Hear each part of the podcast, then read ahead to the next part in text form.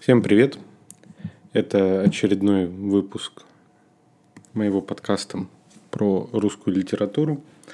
Сегодня я в столице русской литературы в городе на Неве. Мне я сейчас бегал вдоль канала, и мне подумалось, что темными аллеями, как Бунин назвал свою книгу, можно было бы назвать э, эти каналы, которые пересекают в множестве Петербург, особенно его историческую часть. Может быть, не самое удачное название, но использовал уже Слепаков сейчас «Окаянные дни» для того, чтобы назвать довольно идиотский сериал.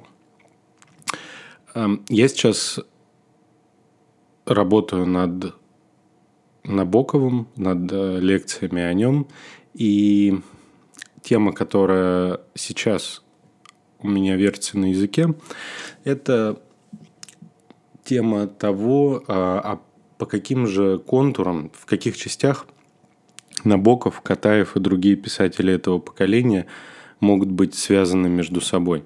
Это дико интересный вопрос, поскольку ну, в силу разных, в основном идеологических причин, эти писатели никогда не были сопоставлены.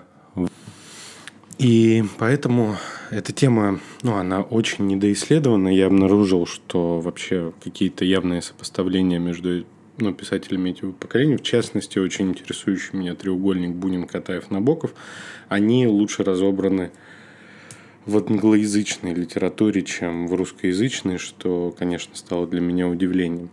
Тем не менее, тема, про которую я хотел поговорить сегодня, это тема отцовства, роли отца в творчестве этих писателей. Оба это, эту линию можно проследить у многих писателей. Например, я некоторое время назад рассказывал про Бабеля и про то, что в его творчестве есть мотив а, такой ветхозаветной борьбы а, с отцом, как с, с воплощением Бога и с соответствующим переворачиванием порядка. Но у Катаева и Набокова эта тема очень ярко проявляется, поскольку Оба э, лишились отцов в относительно молодом возрасте, оба очень про это страдали, оба очень сильно рефлексировали на этот счет. Э, Катаев даже написал повесть «Отец». Э, он вообще при очень сходных мотивах в творчестве с Набоковым Катаев очень часто высказывался более прямо. Ну и, собственно, в том рассказе, который я в конце разберу – это проявляется особенно явно. Набоков же, он пытается избавить себя от а, какой-то автобиографичности прочтения, и поэтому любые детали из своей жизни он довольно сильно перемалывает. Особенно сильно он это делает во второй половине своего творчества. Это его американский период но и в 30-х он уже очень старательно, я бы сказал, заметает следы, а позже во время лекции в Штатах он в явном виде говорит, что э, хороший читатель не должен пытаться объяснить что-либо в творчестве писателя биографии, а обращаться исключительно к книге. Для Набокова это вообще очень важная деталь. Э, это попытка спрятать э, спрятать смысл от читателя и вера в то, что книга, она похожа на своеобразную шахматную партию, да, или какую-то игру, в которой автор прячет свой замысел, а читатель должен по каким-то уголочкам его найти. Тем не менее, вернемся к контексту. А что такое вообще 20-30-е годы? И Набоков и Катаев – это более-менее современники 20 века. И для них, как и для многих э, людей в их поколении, ну, драматичный слом в жизни страны, он случается как раз в то время, когда э, им в районе совершеннолетия. Да, в районе 18 лет Набоков э, из Крыма уезжает в Европу и не возвращается в Россию. А Катаев немного старше, поэтому он успевает повоевать и и в Первой мировой, и в революции, даже посидеть за стенках ЧК. Но а, середина 20-х оба встречают одинаково с погибшими отцами. У Катаева отец гибнет в то время, как он разъезжает какой-то продразверсткой по э, селам юга Украины. э, и спасается от бандитов. Э, умирает голодный, больной, сильно страдавший, сильно изнервнив, сильно пострадавший нервами. А отец Набокова погибает в Берлине. А, его убивают террористы из враждующего политического лагеря. А, отец Набокова был довольно видным политическим деятелем в Российской империи. Ну, в общем-то, за это и поплатился. И за некоторые свои взгляды. Но хотя на самом деле он не был целью нападения, он э, защищал, если я не ошибаюсь, Милюкова, вот которого, которого может, которому и я бы сказал пару ласковых. Тем не менее, э, и вот это все поколение европейское, у которых э, погибли отцы, более молодое поколение, которое своих отцов почти не видело, потому что они погибли в войнах, в революциях, вот во всем том вареве, а, которое было первая половина 20 века, а, они стали благодатной основой для тоталитарных государств. Вспомните, и у Адольфа было, даже есть такое выражение, патерналистское государство, да, то есть когда э, лидер играет в папу. Э, если вспомнить, и Сталин был отцом народов, и Гитлер в это играл, и Муссолини, и многие другие. То есть это довольно ну, типичный отыгрыш для политика в этой области. И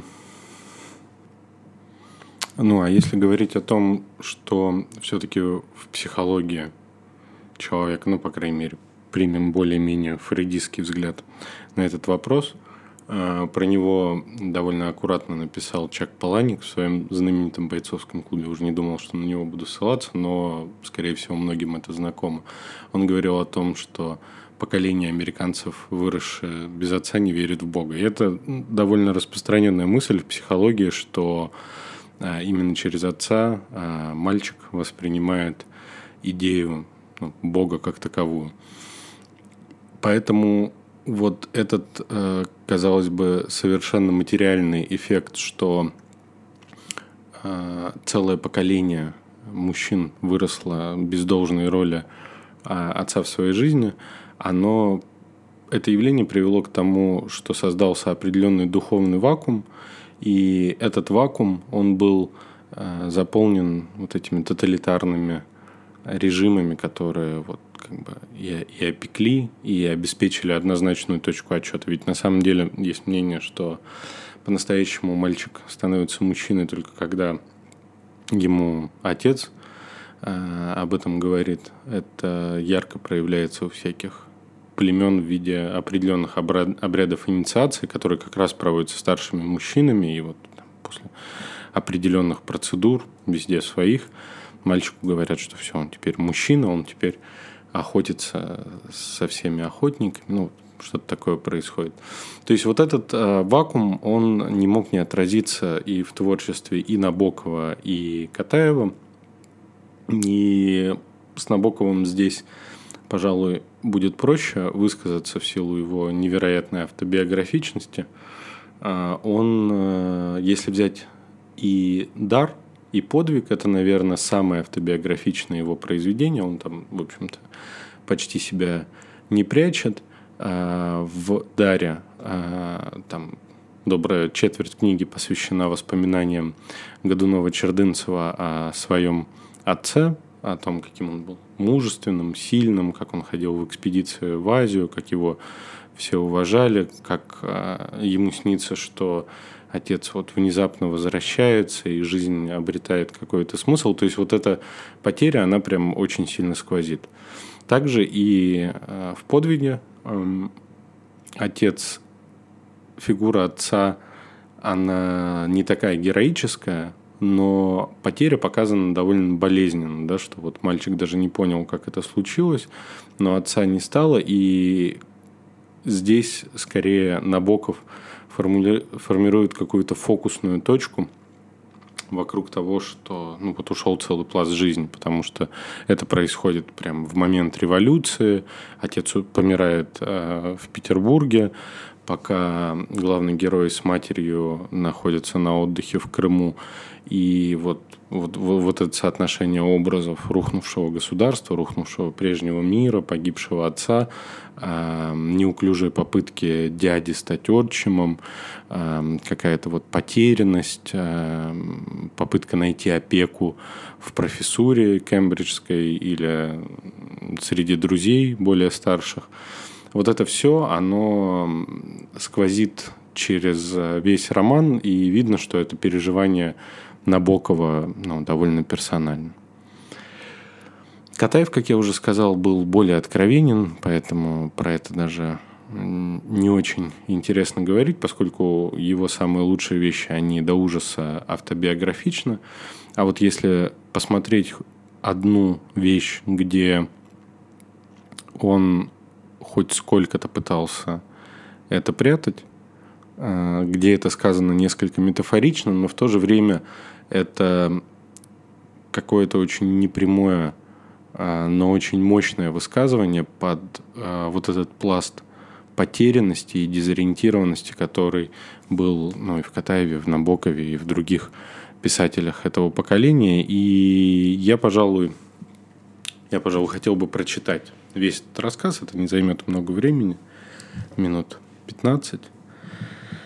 Рассказ называется «Отче наш», и он происходит в оккупированными немцами и румынами э, городе Одесса, родном городе Катаева, городе его детства, где происходит действие всех его, ну, почти всех его лучших книг, по крайней мере, широко известных.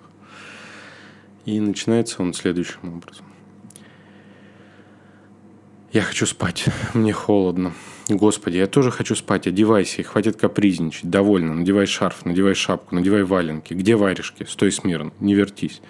Когда мальчик был одет, она взяла его за руку, и они вышли из дома. Мальчик еще не вполне проснулся. Ему было четыре года. Он ежился и шатался на ходу. Только что начало светать.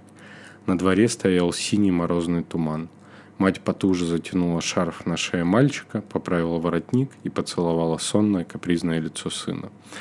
Сухие стебли дикого винограда, висевшие на деревянных галереях с выбитыми стеклами, казались сахарными от иния. Было 25 градусов мороза. Изо рта валил густой пар. Двор был залит обледеневшими помоями. «Мама, куда мы идем?» Я тебе сказала гулять. А зачем ты взяла чемоданчик? Потому что так надо. И молчи, не разговаривай, закрой рот. Простудишься, видишь, какой мороз. Лучше смотри под ноги, а то поскользнешься. У ворот стоял дворник в тулупе, в белом фартуке, с бляхой на груди. Она, не глядя, прошла мимо дворника. Он молча закрыл за ними калитку и заложил ее большим железным крюком. Они пошли по улице, снегу не было. Всюду были только лед и иней. А там, где не было иней и льда, там был гладкий камень или земля твердая и гладкая, как камень. Они шли под голыми черными акациями, упруго потрескивающими на морозе. Мать и сын были одеты почти одинаково. На них были довольно хорошие шубки из искусственной обезьяны, бежевые валенки и пестрые шерстяные варежки. Только у матери на голове клетчатый платок, а у сына круглая обезьянья шапочка с наушниками. На улице было пусто – когда они дошли до перекрестка, в рупоре уличного громкоговорителя так громко щелкнуло, что женщина вздрогнула. Но тут же она догадалась, что это начинается утренняя радиопередача. Она началась, как обычно, пением петуха. Чрезмерно громкий голос петуха музыкально проревел на всю улицу, возвещая начало нового дня. Мальчик посмотрел вверх на ящик громкоговорителя. «Мамочка, это петушок?» «Да, детка. Ему там не холодно?» «Нет, ему там не холодно. И не вертись, смотри под ноги». Затем в рупоре опять щелкнуло, завозилось, и нежный детский голос трижды произнес с ангельскими интонациями. «С добрым утром, с добрым утром, с добрым утром». Потом тот же голос, не торопясь, очень проникновенно прочитал по-румынски молитву. «Отче наш, иже еси на небеси, да светится имя Твое, да придет царствие Твое, да будет воля Твоя». На углу женщина повернулась от ветра и, увлекая за собой мальчика, почти побежала по переулку – словно ее преследовал этот слишком громкий и слишком нежный голос. Скоро голос смолк, молитва окончилась. Ветер дул с моря по ледяным коридорам улиц. Впереди, окруженный багровым туманом, горел костер, возле которого грелся немецкий патруль. Женщина повернулась и пошла в другую сторону. Мальчик бежал рядом с ней, топая маленькими бежевыми валенками. Его щеки раскраснелись, как клюква. Под носом висела замерзшая капелька. «Мама, мы уже гуляем?» – спросил мальчик. «Да, уже гуляем. Я не люблю гулять так быстро. Потерпи». Они прошли через проходной двор и вышли на другую улицу. Уже рассвело. Сквозь голубые и синие облака пара и иния хрупко просвечивала розоватая заря. Она была такая холодная, что от ее розового цвета сводила челюсти, как от оскомины. На улице показалось несколько прохожих. Они шли в одном направлении. Почти все несли с собой вещи. Некоторые везли вещи, толкая перед собой тележки, или тащили за собой нагруженные салазки, которые царапали полозьями голую мостовую. В это утро со всех концов города медленно тащились в одном направлении, как муравьи люди с ношей. Это были евреи, которые направлялись в гетто. Гетто было устроено на пересыпе, на той скучной низменной части города, где на уровне моря стояли обгоревшие нефтяные цистерны, похожие на палатки бродячих цирков. Несколько грязных кварталов окружили двумя рядами ржавой колючей проволоки и оставили один вход, как в мышеловку. Евреи шли по улицам, спускавшимися на пересыпь. Они шли под железнодорожными мостами. Они скользили по обледеневшим тротуарам. Среди них попадались старики, которые не могли идти, и больные сыпным тифом. Их несли на носилках. Некоторые падали и оставались лежать на месте, прислонившись спиной к фонарю или обняв руками уличную чугунную тумбу. Их никто не сопровождал. Они шли сами, без всякого конвоя. Они знали, что тот, кто останется дома, будет расстрелян. Поэтому они шли сами. За укрывательство еврея также полагался расстрел. За одного спрятанного еврея подлежали расстрелу на месте все жильцы квартиры без исключения – Евреи двигались в гетто со всего города по крутым спускам, под железнодорожными мостами, толкая перед собой тачки и ведя за руку закутанных детей.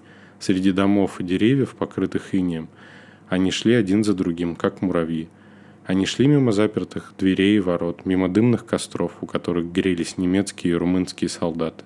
Солдаты не обращали на евреев никакого внимания и грелись, притоптывая сапогами и растирая себе рукавицами уши. Мороз был ужасный. Мороз был велик даже для северного города, но для Одессы он был просто чудовищный. Такие морозы случаются в Одессе раз в 30 лет. В клубах густого синего, голубого и зеленого пара слабо просвечивал маленький кружок солнца. На мостовой лежали твердые воробьи, убитые на лету морозом. Море замерзло до самого горизонта, оно было белое. Оттуда дул ветер. Женщина была похожа на русскую. Мальчик тоже был похож на русского. Мальчик отец был русский. Но это ничего не значило. Мать была еврейка, они должны были идти в гетто. Отец у мальчика был офицер Красной Армии. Женщина порвала свой паспорт и выбросила его утром в обледенелую уборную. Она вышла из дома с сыном, рассчитывая до тех пор ходить по городу, пока это все не уляжется. Она думала как-нибудь перебиться. Идти в гетто было безумием, это означало верную смерть. И вот она стала ходить с мальчиком по городу, стараясь избегать наиболее людных улиц. Сначала мальчик, думая, что они гуляют, молчал. Но скоро он стал капризничать.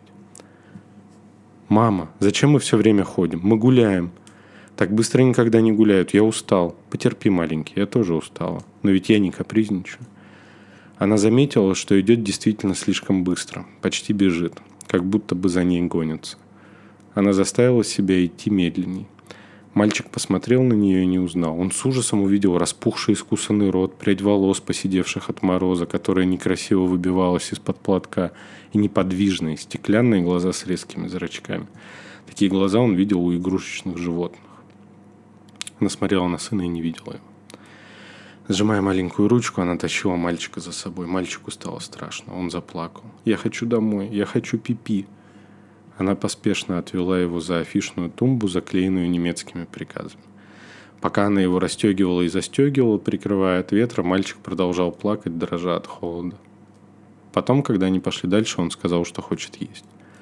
Она повела его в молочную, но так как там завтракали два румынских полицейских в широких шубах с собачьими воротниками, а у нее не было документов, и она боялась, что их арестуют и отправят в гетто – она сделала вид, что по ошибке попала не в тот магазин. Она извинилась и поспешно захлопнула дверь с колокольчиком. Мальчик бежал за ней, ничего не понимая, и плакал. А в другой молочной никого не было. Они с облегчением переступили порог с прибитой подковой. Там она купила мальчику бутылочку кефира и бублик. Пока закутанный мальчик, сидя на высоком стуле, пил кефир, который он очень любил, и жевал бублик, она продолжала лихорадочно думать. Что же делать дальше? Она ничего не могла придумать. Но в молочной топилась железная печка, и можно было согреться. Женщине показалось, что хозяйка молочной смотрит на нее слишком внимательно. Она стала торопливо расплачиваться. Хозяйка тревожно посмотрела в окно и предложила женщине еще немного посидеть возле печки. Печка была раскалена. Она была почти вишневого цвета, немного темнее. По ней бегали искорки. Жара разморила мальчика. Его глаза слепались. Но женщина заторопилась. Она поблагодарила хозяйку и сказала, что торопится. Все-таки они просидели здесь почти час. Сонный и сытый мальчик с трудом держался на ногах. Она потрясла его за плечи, поправила ему воротник и легонько подтолкнула к двери. Он споткнулся о подкову, прибитую к порогу. Мальчик подал ей ручку, и она опять повела его по улице. Здесь росли старые платаны. Они пошли мимо пятнистых платанов снежной, заиндевевшей коркой. «Я хочу спать», — сказал мальчик, жмурясь от ледяного ветра. Она сделала вид, что не слышит. Она поняла, что их положение отчаян. У них почти не было знакомых в городе. Она приехала сюда за два месяца до войны и застряла. Она была совершенно одинока. «У меня замерзли коленки», — сказал мальчик, хныкая. Она отвела его в сторону и растерла ему колени. Он успокоился. Вдруг она вспомнила, что в городе у нее все-таки есть одна знакомая семья. Они познакомились на теплоходе «Грузия» по дороге из Новороссийска в Одессу. Потом они несколько раз встречались. Это были молодожены Павловские. Он доцент университета, она только что окончила строительный техникум. Ее звали Вера. Обе женщины очень понравились друг другу и успели подружиться, пока теплоход шел из Новороссийска в Одессу. Раза два они побывали друг у друга в гостях. Мужчины тоже подружились. Однажды они даже вместе напились. Однажды все вместе, они с мужьями, ходили на футбольный матч Харьков-Одесса. Павловские болели за Одессу. Она с мужем болела за Харьков. Одесса выиграл. Боже мой, что делалось на этом громадном новом стадионе над морем? Крики, вопли, драка, пыль столбом. Они тогда даже чуть не поссорились. Но теперь об этом приятно было вспомнить. Павловского в городе не было. Павловский был в Красной Армии. Но Вера застряла, не успела эвакуироваться. Недавно она видела Веру на Александровском рынке, и они даже немного поговорили. Но на рынке долго задерживаться было небезопасно. Немцы почти каждый день устраивали облаву. Женщины не поговорили и пяти минут. С тех пор они не встречались. Но, вероятно, Вера была в городе. Куда же ей было деться? Павловские были русские. Можно было попытаться переждать у Веры. В крайнем случае, можно было оставить мальчика. Павловские жили довольно далеко, на Пироговской, угол французского бульвара. Женщина повернула. «Мама, куда мы идем? Домой?» «Нет, маленький, мы идем в гости». «А к кому? Ты тетю Веру Павловскую помнишь? Мы идем в гости к тете Вере Павловской». «Хорошо», — сказал мальчик, успокоившись. Он любил ходить в гости. Он повеселел. Они перешли через Строгановский мост над улицей, которая вела в порт. Улица называлась Карантинный спуск. Внизу стояли скучные прямоугольные дома из песочного камня. Некоторые из них были превращены в груды щебня. Некоторые обгорели. В конце спуска вырисовывались круглые арки другого моста. За арками виднелись угловатые развалины порта. Еще дальше, поверх обгорелых провалившихся крыш – лежало белое море, замерзшее до горизонта. На самом горизонте густо синела полоса незамерзшей воды. Во льду, вокруг белых развалин знаменитого одесского маяка, стояло несколько румынских транспортов, выкрашенных свинцово-серой краской. Вдалеке, налево на горе, сквозь клубы розоватого и нежно-голубого пара, над городом синел купол городского театра, похожий на раковину. Решетка Строгановского моста состояла из длинного ряда высоких железных пик – Пики были резко черные. Внизу по карантинному спуску поднимались люди с ведрами. Вода выплескивалась из ведер и замерзала на мостовой, блестя, как стекло, при мутноватом свете розового солнца. Все вместе это было очень красиво. В конце концов, можно было отсидеться у Павловской, а там будет видно. Они шли очень долго. Мальчик устал, но не капризничал. Он торопливо топал маленькими бежевыми валенками, едва поспевая за матерью. Ему хотелось поскорее прийти в гости.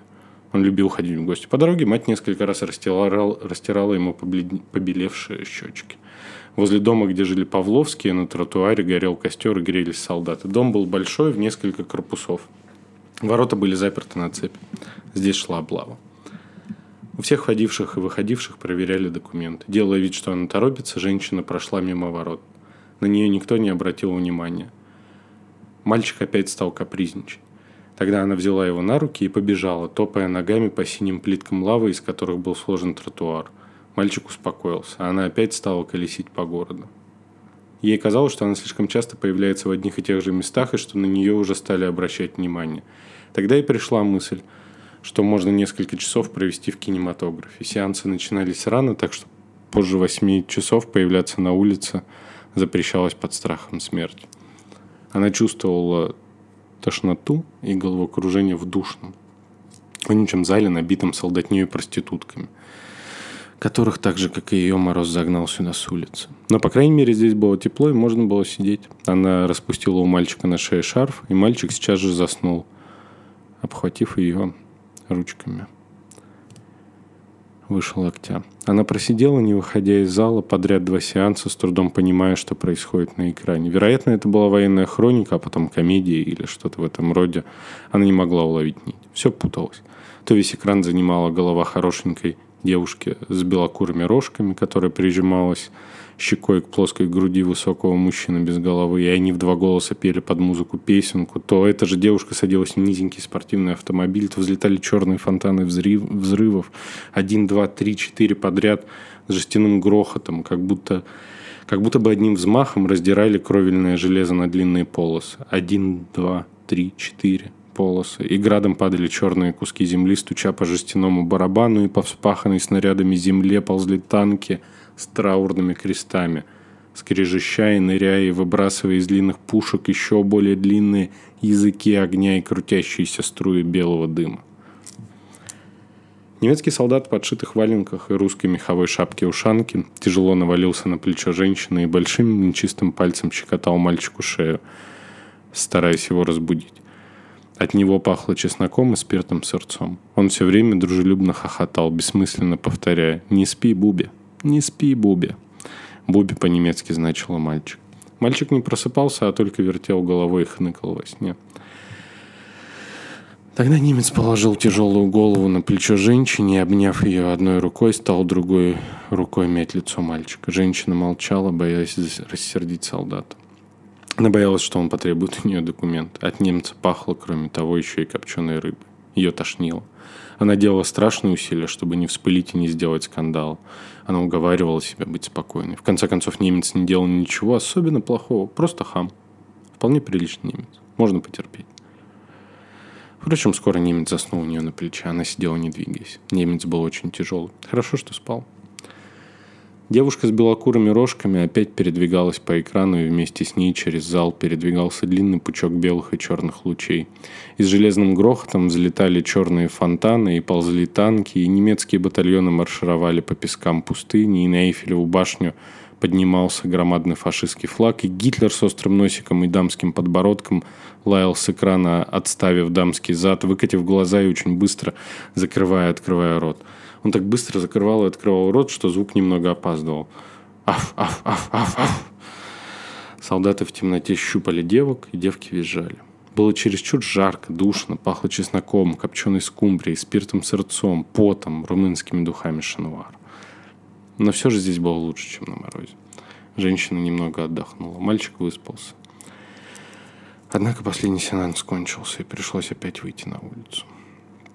Она взяла мальчика за руку, и они пошли. В городе было совершенно темно. Только плотный морозный пар клубился среди затемненных домов.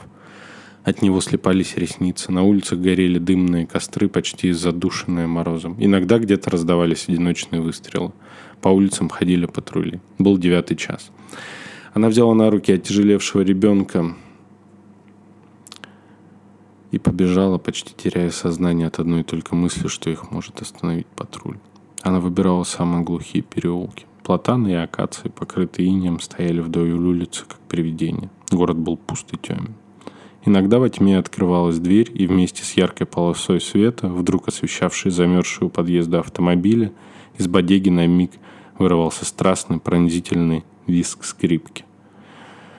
Женщина благополучно добежала до парка культуры и отдыха имени Шевченко. Громадный парк тянулся вдоль моря. Здесь было глухо и тихо. Особенно тихо было внизу, под обрывом, над замерзшим до горизонта морем. Над морем стояла тишина, плотная, как стена. Несколько крупных звезд играло над белыми ветвями деревьев. По звездам скользил голубой луч прожектора. Она пошла по широкой асфальтовой дороге. Слева был тот самый стадион, где они смотрели вместе матч Одесса-Харьков. За обломками стадиона было море. Темноте его не было видно, но его сразу можно было угадать по тишине. Справа тянулся парк. Широкая асфальтовая дорога мерцала при свете звезд, как наждачная бумага. Женщина шла и узнавала породу деревьев. Здесь были катальпы с длинными стручками, висящими почти до земли, как веревки. Здесь были пирамидальные акации, платаны, туи, уксусные деревья. Покрытые густым инием, они сливались вместе и висели над самой землей, как облака. Она перевела дух и уже более медленно пошла вдоль нескончаемого длинного ряда пустых скамеек. Впрочем, на одной скамейке кто-то сидел. Она прошла мимо с бьющимся сердцем. Черная фигура, склонившаяся головой на спинку скамьи, не пошевелилась. Женщина заметила, что человек был наполовину покрыт инем, как дерево. Над черным куполом обсерватории, который возвышался среди белых облаков сада, дрожали граненные звезды Большой Медведицы. Здесь было очень тихо и совсем не страшно. Может быть, не страшно, потому что женщина слишком устала. А на следующее утро, когда еще не вполне рассвело, по городу ездили грузовики, подбиравшие трупы замерзших ночью людей. Один грузовик медленно проехал по широкой асфальтовой дороге в парке культуры и отдыха имени Шевченко. Грузовик остановился два раза. Один раз он остановился возле скамейки, где сидел замерзший старик. Другой раз он остановился возле скамейки, где сидела женщина с мальчиком. Она держала его за руку. Они сидели рядом. Они были одеты почти одинаково. На них были довольно хорошие шубки из искусственной обезьяны, бежевые валенки и пестрые шерстяные варежки. Они сидели как живые, только их лица, за ночь обросшие инем, были совершенно белые и пушистые, и на ресницах висела ледяная бахрома. Когда солдаты их подняли, они не разогнулись. Солдаты раскачали и бросили в грузовик женщину с подогнутыми ногами. Она стукнулась о старика, как деревянная. Потом солдаты раскачали и легко бросили мальчика с подогнутыми ногами. Он стукнулся о женщину, как деревянный, и даже немного подскочил. Когда грузовик отъезжал в рупоре уличного громкоговорителя, пропел петух, возвещая начало нового дня – Затем нежный детский голос произнес с ангельскими интонациями. «С добрым утром, с добрым утром, с добрым утром». Потом тот же голос, не торопясь, очень проникновенно прочел по-румынски молитву Господню. «Отче наш, и же си на небеси, да светится имя Твое, да пребудет царствие Твое». Быков сказал однажды, что этот рассказ, возможно, один из лучших во всей русской литературе, я здесь с ним склонен согласиться – но мне кажется, что это не столько про не столько про преступления фашистов, как, ну, вот знаете, пропагандистский такой рассказ, очень близко показать ужас войны. Я думаю, что это для Катаева очень лично. Он это пишет, когда ему 40 с небольшим лет. Его брат уже... Рассказ 44 -го года, если не ошибаюсь. Его брат уже погиб он тоже был военным корреспондентом. А Катаев проводит почти всю войну так или иначе на фронте, работая военкором. А, несколько раз едва не погибает, но вот брат его погибает. И мне кажется, что это вопль человека по поводу того, а где отче наш? Почему ты нас оставил, как такое вообще могло случиться, как вот все это произошло, эти ужасные войны, революция, ГУЛАГ, как, как, что, что пошло не так, почему ты нас бросил. И в этом смысле этот крик, хоть и выраженный иначе, он также читается и, и у Набокова. Достаточно вспомнить, что в приглашении на казнь а, герой встречает мать, ну, общество, в котором он живет, оно такое иносказательно-тоталитарное, и он встречает свою мать, но он ничего не знает про отца, кроме того, что он похож на него, и он тоже имеет некоторые схожие особенности. И вот эта тема оставленности, она, конечно, очень сближает Набокова и Катаева. И в следующих рассказах я еще поговорю о том, как они вместе, наверное, э, несколько десятков лет конкурировали в этой и во многих других темах. Спасибо. До следующего выпуска.